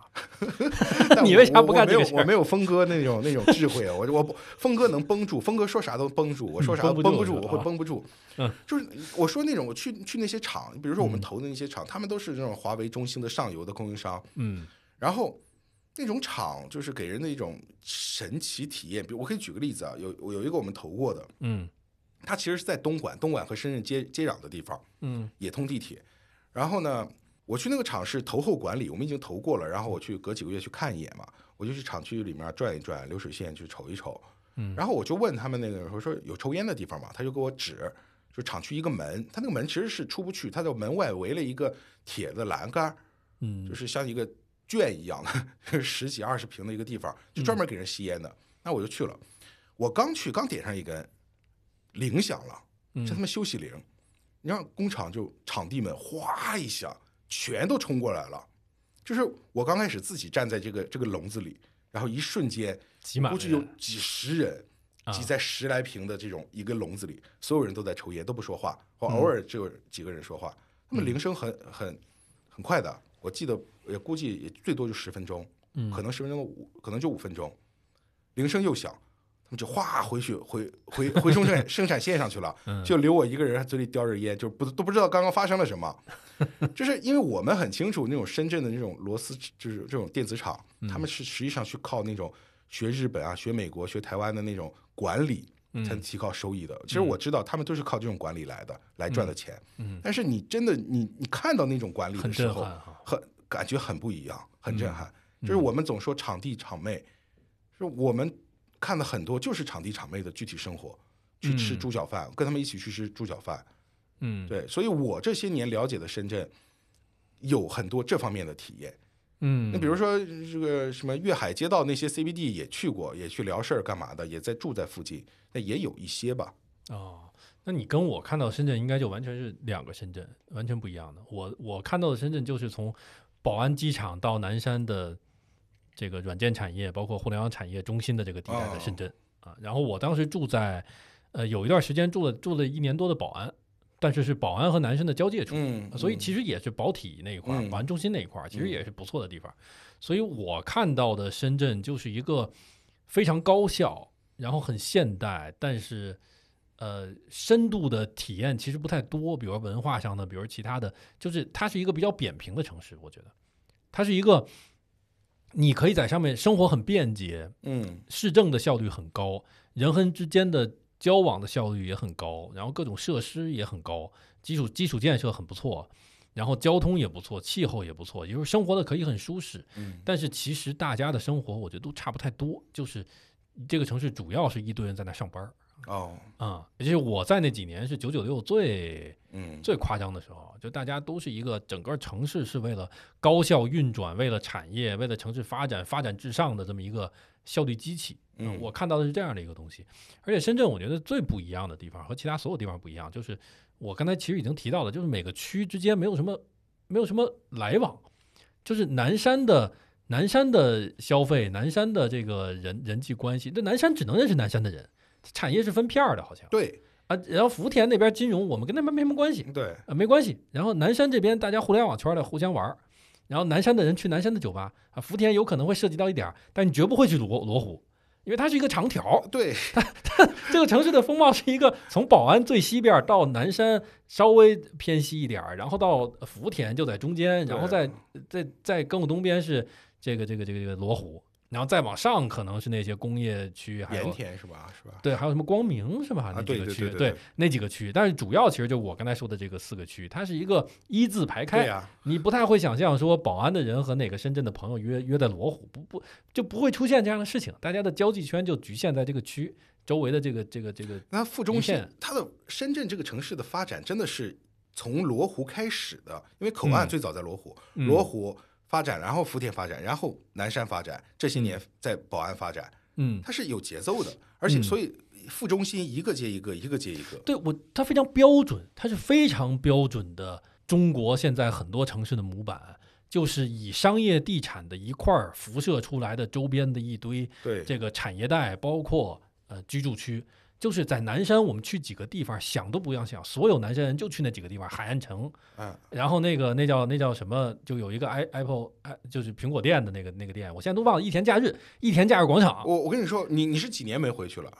我大概有个好几年了，我有个四五年了，我今年回去，我我发现有点变化，嗯，就是因为我我也经常住南山那边儿，你说这两地方，海岸城和一田假日就没落了，明显没落没落了。嗯。呃，海岸城还能好一点，一田假日我感觉没落的非常明显。啊。那还有一个地方是在海边儿的那个叫海什么大江的有一个旗舰店在那边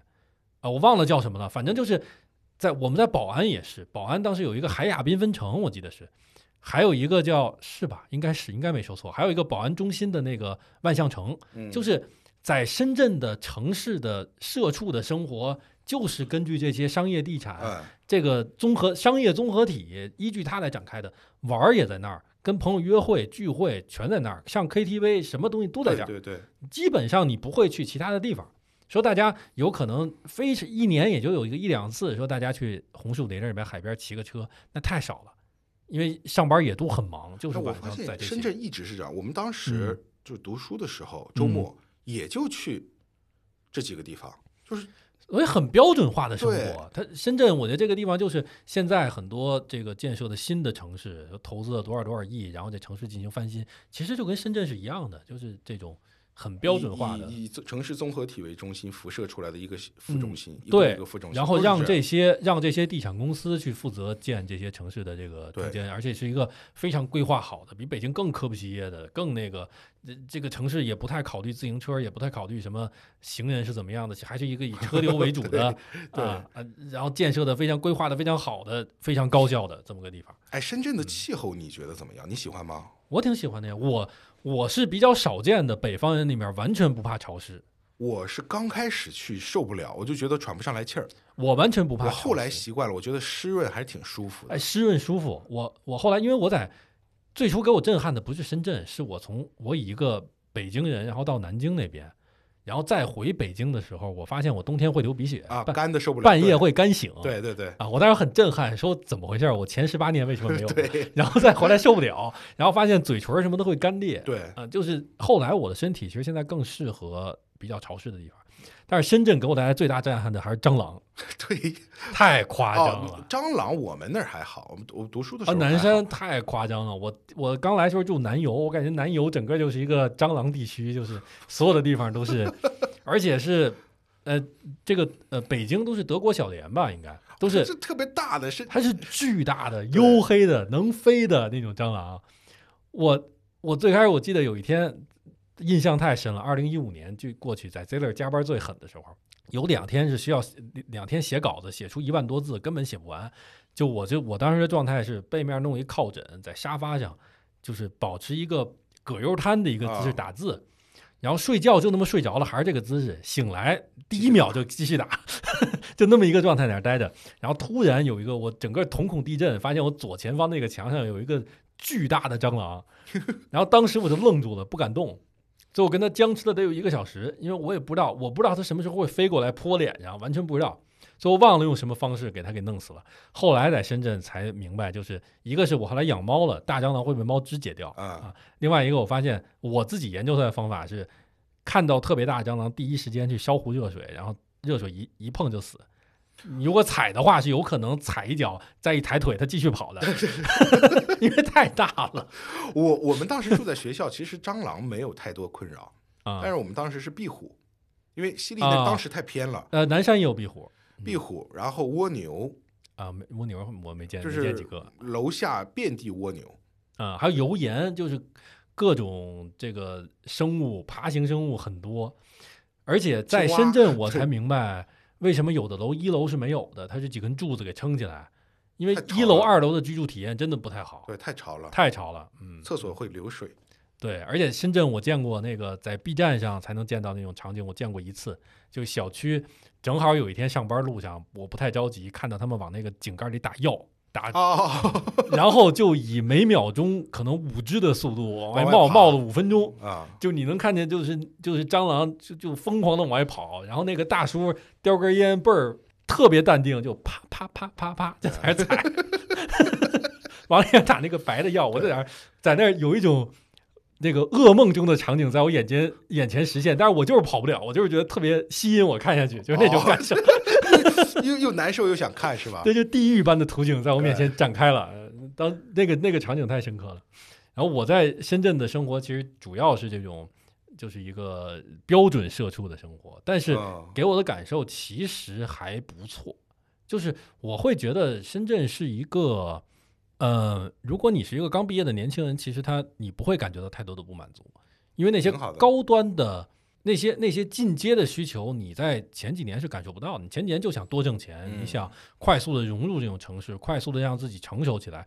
深圳非常适合嗯，它也是一个很积极向上的城市，每个人都在聊我怎么选择职业，我咱们咱们之间一块儿搞点钱，一块儿弄点什么项目，你给我个外包，咱们挣点外快，大家聊的都是这种东西。你在这里面，你会被情不自禁的带着往前往前卷啊，它是一个挺适合年轻人待的地方。但是待久了以后，呃，这个城市毕竟底蕴还浅，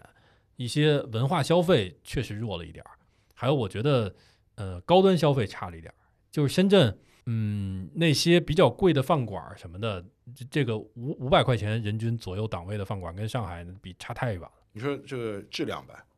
那质量差太远了，数量也不行啊，而且很多是骗小孩的饭馆啊，就是做做用很廉价的口味那种那种那种，那就就反正那种调味的方式，给你掩盖食材并不是太好，骗小孩的或者。一开盖弄一大堆干冰啊，然后你发现深圳那种网红店也很多，就是生命周期就两年把这个全城的人从点评上骗过来吃一顿，有这个消费能力骗过来吃一顿就关了，洗一遍。对，但深圳深圳那个深圳当地菜不是湖南菜嘛？因为湖南人特别多。对，湘菜湘菜，我觉得深圳的湘菜很正宗啊，湘菜是，确实我我还是觉得深圳还有一点就是它的城中村非常重要。啊，就是我刚开始很不理解，嗯，就是因为学校边上就是嘛，我不我我不理解，就是为什么这么现代化的城市，你不你你容纳这么多城中村在在在城市当中，我后来越来越理解，这就是这个城市最基础的这个活力来源。你把他们赶走之后，有很多基础的工作是没人做的，因为深圳是没有周边的所谓农村郊区的那种住的那些人，对对对对，没有对。对，就是城中村真的是服务性的岗位，然后最基础的这些岗位，体力劳动者就住在这些地方，都住在那。还有还有一些呃刚毕业的大学生或大专生也有。对，而且城中村它它的消费非常便宜，对，非常便宜。而且我觉得也没有那么差，也不差。我就因为它和它和城市的关系很密切，你完全可以住在城中村，但是你其实辐射到周边很现代化的地方，你过一条马路就是很现代的地方，比如说白石洲那种地方。白石洲那种，就现在听说已经拆了啊。白石洲和益田假日广场就离着几百米，但是那就是城中村，那就是正儿八经的城中村。白石洲没有了，城中村没有。现在应该没有了。嗯，还有包括那个蛇口那边有一些城中村握手楼，但是外面就是其实是其他的很现代化的这种东西。你你其实能过那种双重身份，就你住的地方虽然是城中村的生活，但是你消费什么的完全有社交，完全可以在很城市的地方。对，而且我觉得这些年城中村它也在变。嗯，那那我就不知道了。就是因为我今年要回去一趟嘛，去年前年也一直回。嗯，就是城中村它越来越呃融入现代化。嗯，然后它的繁华度，哎，我有一个恶意猜想，你说它是不是拆不起了呀？现在 会不会有这个？就是它不改，也有一个原因拆不起。肯定房地产现在发展到这阶段，城中村确实也没法。对现在的房地产，你又在一下，早些年一一直城深圳一直有大批的旧改嘛。啊，对，现在没。我记得我第一次看到握手楼也是北方真见不到的，就是我之前没有，就是没想到它是真真握手，真的能那么近是吧？对 对，就为什么会这样？对，城中村的生态就是我们当时是觉得，首先是便宜，嗯，就是在那儿吃饭特别便宜，在学校的时候叫外卖都是城中村送来的。你刚才说那个猪脚饭太经典了，就十块钱一份的猪脚饭啊，对，在深圳去哪儿吃啊？对。对我，我其实全深圳最喜欢的一个地方是蛇口，我在那边上过一年班儿，啊，蛇口是背靠着南山，嗯，然后又有离海又非常近，然后有一片绿化非常非常好，就那工业几路，我经常在工业八路上班，然后那一条线就是绿化非常好，整个就应该跟一个大公园似的。旁边有一些高端小区，又能够非常近的。我当时摸鱼，在一个这个这个数码媒体上班，然后当时是副主编，也没人管我。我有时候摸鱼就去南山溜达一圈，爬爬一会儿山。所以当时我深圳整个所有地方最印象最好的就是蛇口。嗯，蛇口我是从珠海，因为我有段时间经常去珠海。嗯，去完珠海坐坐船到深圳。啊，我坐过两次，坐过两次，半小时就到。珠海给我的珠海给我感觉也很好，很舒适啊。一共我就去过两次，但是给我感觉很好，尤其是它有一片很长的一个海岸线啊，对对吧？然后旁边那个有的呃五星级酒店，有一些酒店居住体验也很好，然后而且珠海能吃到非常非常新鲜、非常好的那个海鲜。嗯啊，我珠海有我觉得全国最好吃的蒸汽蒸汽海鲜，对。对，珠海我就是出差，就是深圳、珠海、东莞这些嗯年出差特别多，因为厂多嘛。嗯然后东莞，东莞有意思的是，你去住酒店会有一历史遗留痕迹，水床是吗？水床倒没有，啊就是它那个浴浴室吧，它为什么会放一个很奇怪的那种浴缸，或者是那浴缸的形状就是很奇怪，你知道吗？就是那种我就是历史遗留痕迹。啊，然后东莞现在就是我们去的很多就是厂，啊对，厂放在那儿，嗯，现在就应该就只是工业比较发达了。对，它还是因为它跟深圳还是抢争夺一些企业资源。啊，你现在依然是去东莞去的比较多是吗？就是我其实我们这两年稍微少一点吧，从疫情开始之后就少很多了，啊，但是也是每年都要去几趟那边来来回回的。然后广东人，我其实是我最开始对广东人还有一种到现在也没完全抹去的，就是我觉得跟咱们是两套表情系统。啊？为什么？就你看广东人，我看特别本地的广东人，不太知道他在想什么。这个对我来说是一种神奇的魔力，就是他们那一套那套东西北，北方人的，你知道他生气了，还是知道他在想什么？你会有一个一看到他会有一个下意识的感觉，你能猜透他在想什么。我觉得广东人你是我，反正我是不知道的，他们那边的脾气我也摸不太透，然后那些那种说话的方式，还有表情的方式，我都觉得和北方是两种系统。呃，是不是因为不是一个语言系统？有有可能，但我到现在我也没有完全明白。但是这个是我对广东人的一种，我觉得他们有一种让我着迷的感觉，就因为摸不透、看不透。我倒是没有这个，但你说我多少有一点点那种就是朦胧的感觉，嗯，就是你也不知道，你比如说你去一个饭店，跟一个小饭店跟一个老板说你要嗯什么什么东西，嗯，你也不知道他听见了还是没听见。不是广东就是不是说广东的呃这个这个这个这个比较呃经常去外面的人，就是非常非常本地就在本地待着这些人，经常给我一种很木然的表情。就他们一定是在想着什么的，他们一定有自己的情绪，但是你看不出来，他可能是不是你跟人说普通话，人家不想不不想理你那种？也有可。能，也有可能。对，但是另一方面，在在深圳，至少在深圳啊，在深圳上班的那个那个在深圳上班的年轻人是一目了然的，这也是我比较喜欢深圳的一部分。就是在深圳上班的那些程序员毫无距离感，就你一下就能知道他是差不多干嘛的，然后你就知道 他的性质，你差不多性格，你通过他跟同事之间的聊天，你能感觉到。嗯，然后你假设这个人，我拉着他去吃顿饭，我完全不用担心说这顿饭会很尴尬什么的啊，聊聊最近的游戏，聊聊什么这个那个，啊就就他是一览无余的那种感觉，尤其是你年龄再大一点再回过去看，这个来上海以后就不这种感觉。上海你街街边上要遇到什么自由职业者什么，你感觉到自己每个人都有自己的性格，每个人都有嗯自己的一套东西，你不一定能和他很和谐的相处。在深圳就是这方面人很简单，就他其实分成两套，一个是深圳的外来人，还有特别特别特别本地、特别土著的这些广东的本地人啊。广东嗯本地人我是看不透的。广东嗯，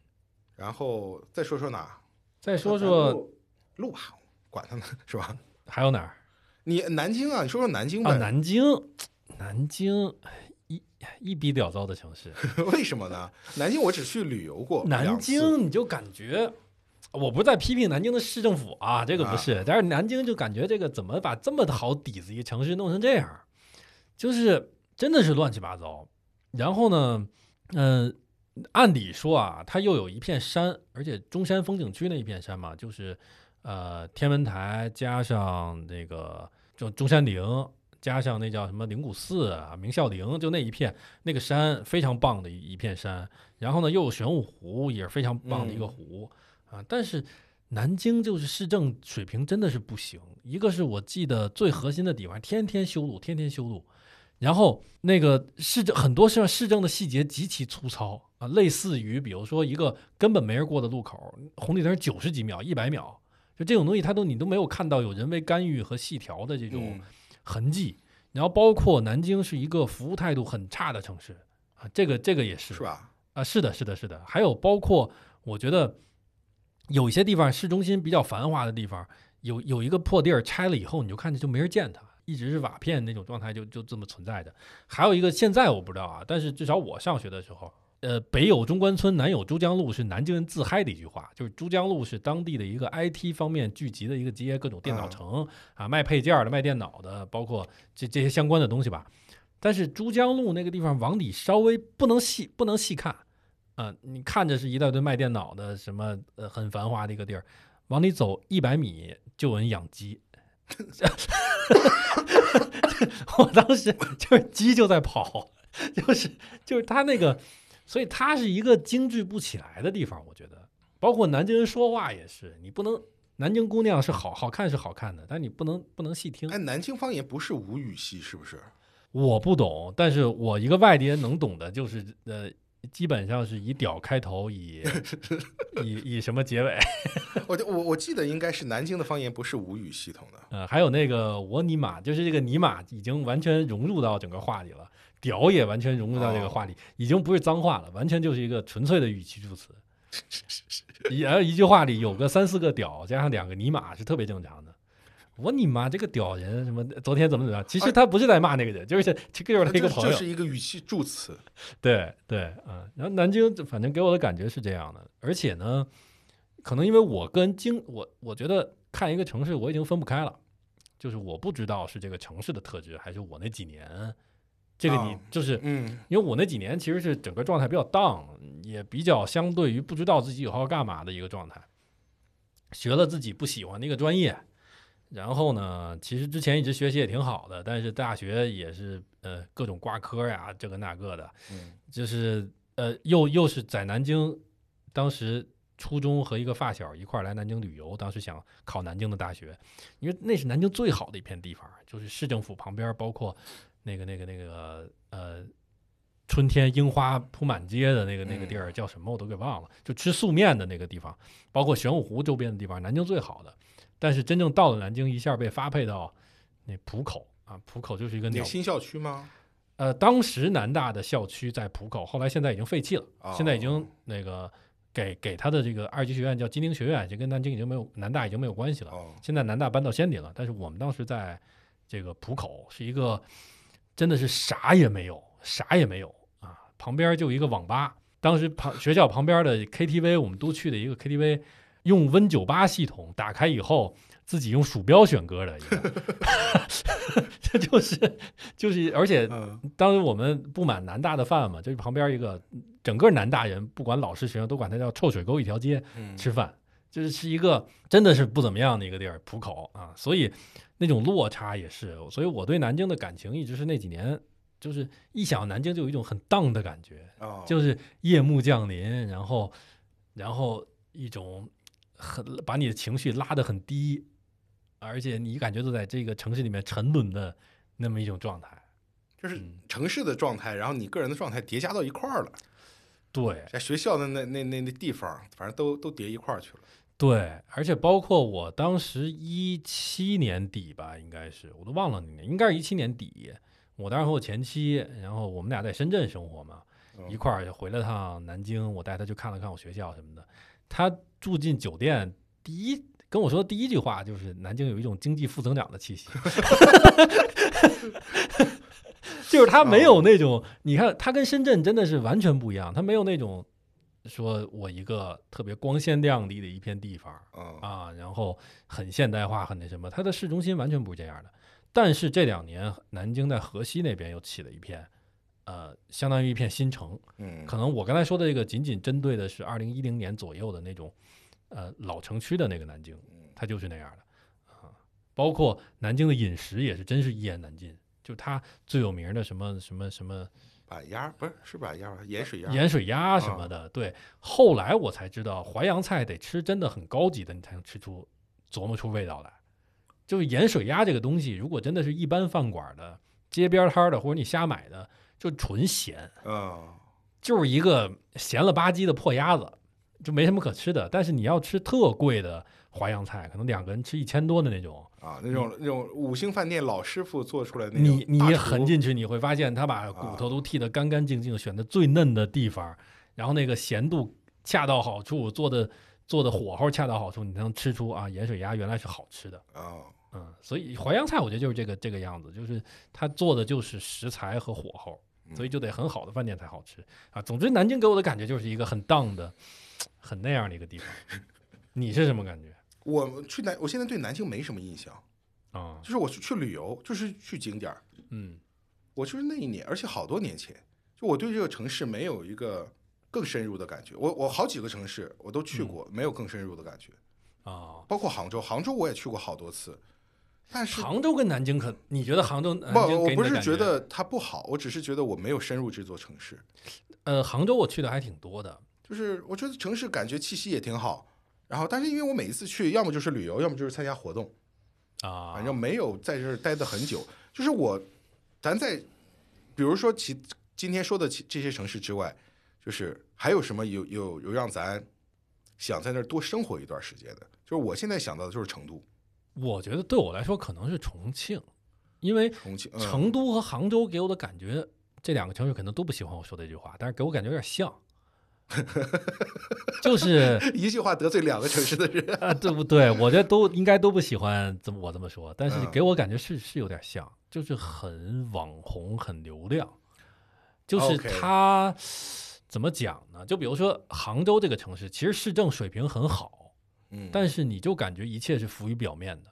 哦，这可能这可能说法太私人了啊，我承认啊，如果有杭州人，我说的很私人，有可能不是那样，但给我的感觉就是一切都是流于表面的，就是看上去很好，但是你很难有特别深入的城市体验。说这个给给你带来什么刻骨铭心的一些东西，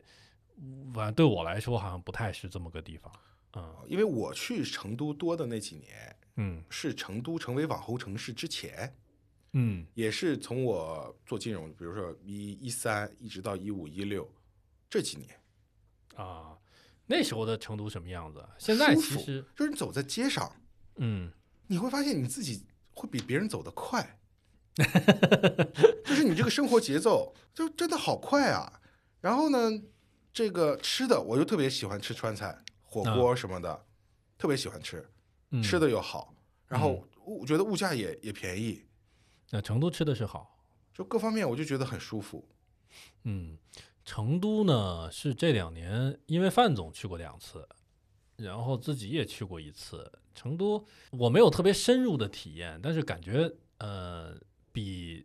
比杭州更丰富一些。而且我我觉得现在，我觉得现在成都的文化属性其实上涨的很快，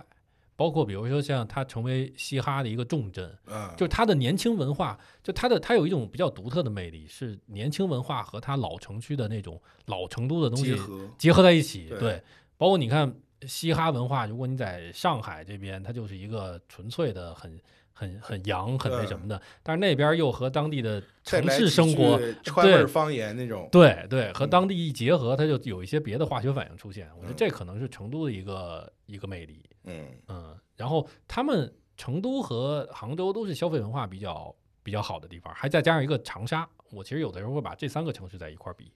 长沙，长沙我就长沙的问题，是产业太差了，就是产业太差了。对长沙嗯我只是路过过一两次，但是它都是吃喝玩乐的地方对，啊。很舒服。呃，算这个这个这么一说，长沙和成都又要不高兴了，因为杭州其实其实是一个吃吃喝玩乐一般的地方，但是啊这是这是公认的啊，对美食荒漠嘛，美食荒漠，对。嗯但是我的意思是，他们三个地方的消费文化都是比哦较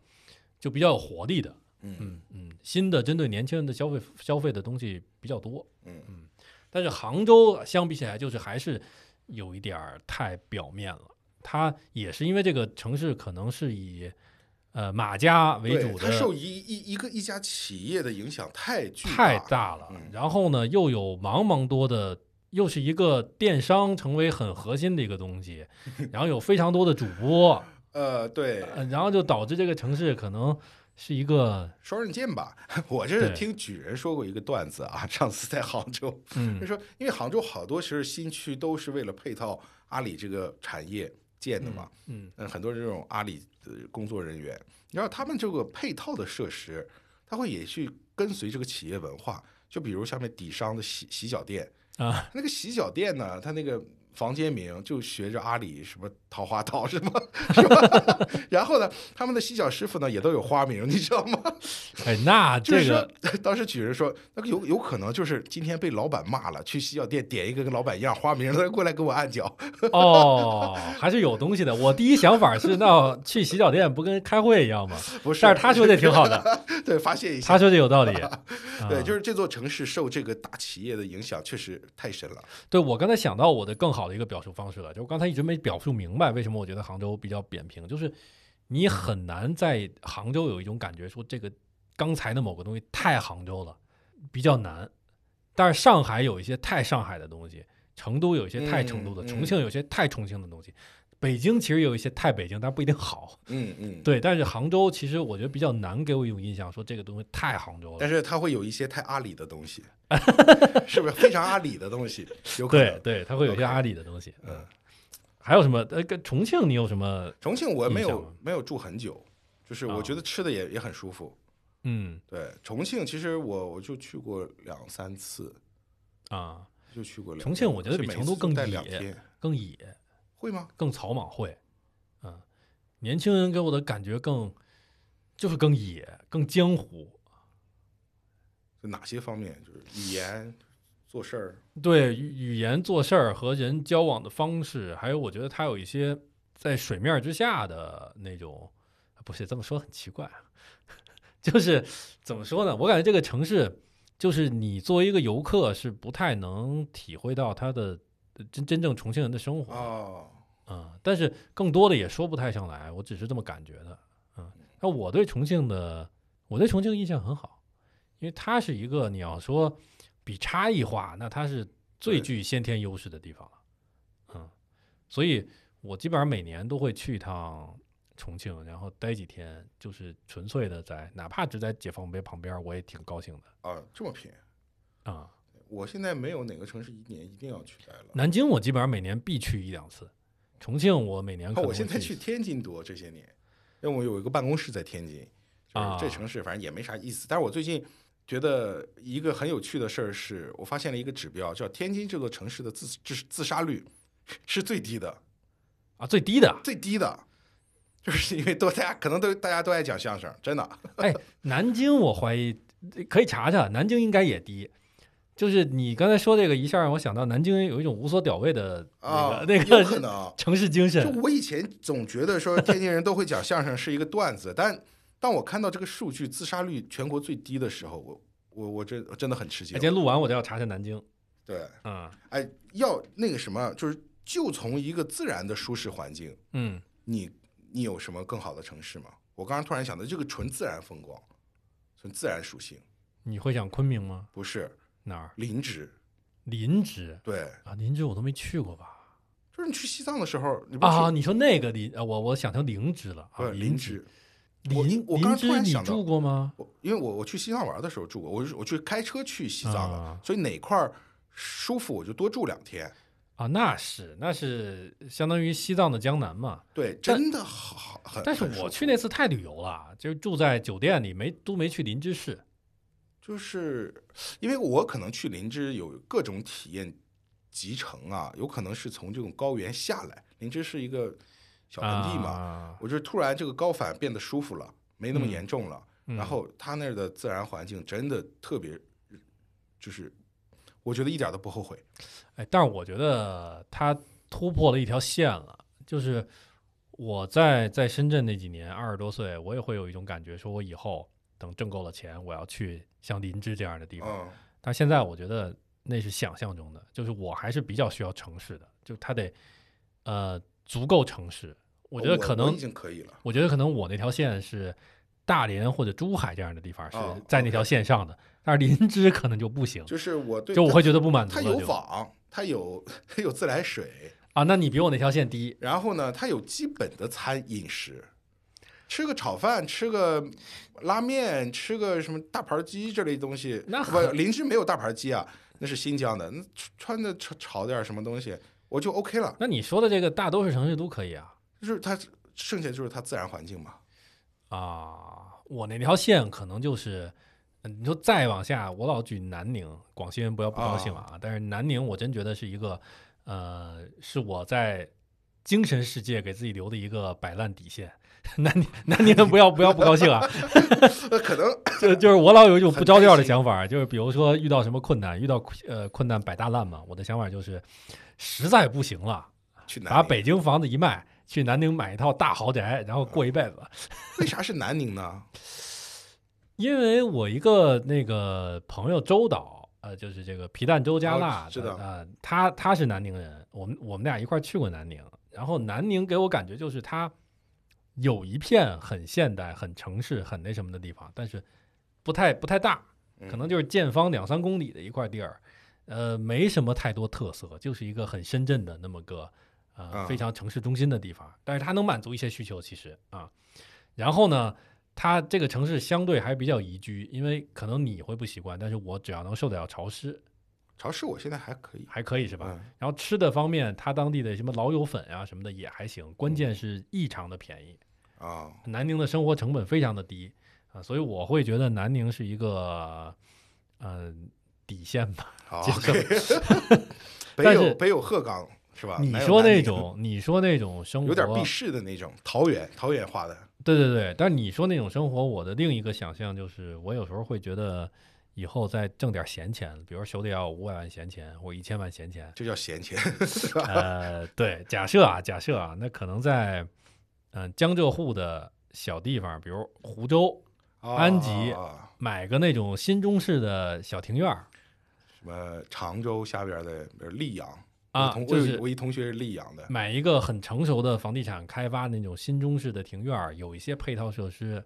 然后你有辆车，呃，去镇子里面儿补充点儿什么东西，在那边儿可能啊，待个俩月，就这个这个我会有这种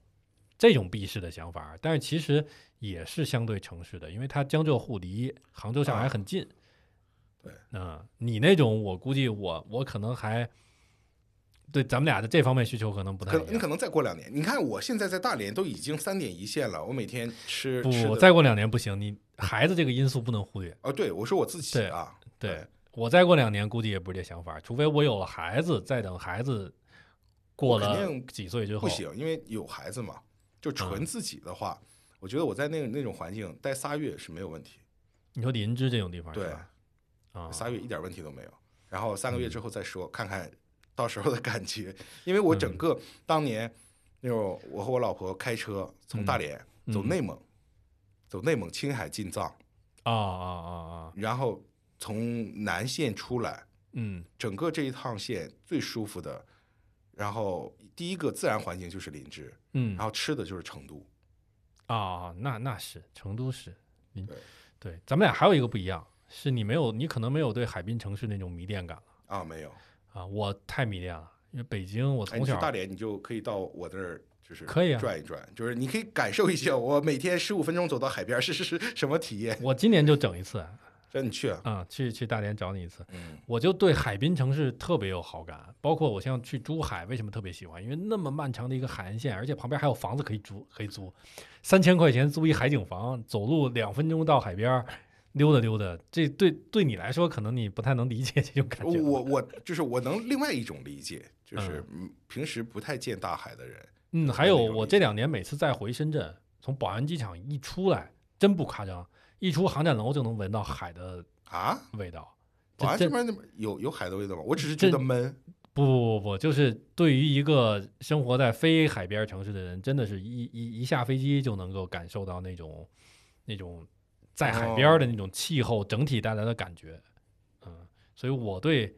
我对海边儿很很迷恋。OK，我的一个幻想也是，比如在海边的一个小城，然后自己住一段时间。大连其实有不错，有有不少这样的地方。你有五千、嗯五百、一千万的闲钱，可以考虑大连，也有这样的地方。侯翠翠不就在大连郊区吗？对，他他们那边应该我不知道靠不靠海啊，他不知道。我我看他的视频我看的少。他说靠海，对，据说是靠海的就是因为大连它它三面环海，啊。到处都是海岸线。有机会我再去一次。我上次去还是好多年前。嗯，嗯嗯，那今天差不多就这样行啊，咱就嗯到这儿呗。这期录了挺长时间，啊。畅聊畅聊嗯畅聊嗯城市，OK，那有什么结语吗？没有结语，就 畅聊就这样吧结语啥？我不知道结语啥，对吧？行，那就拜拜吧，下期再见。对，拜拜拜拜拜。拜拜拜。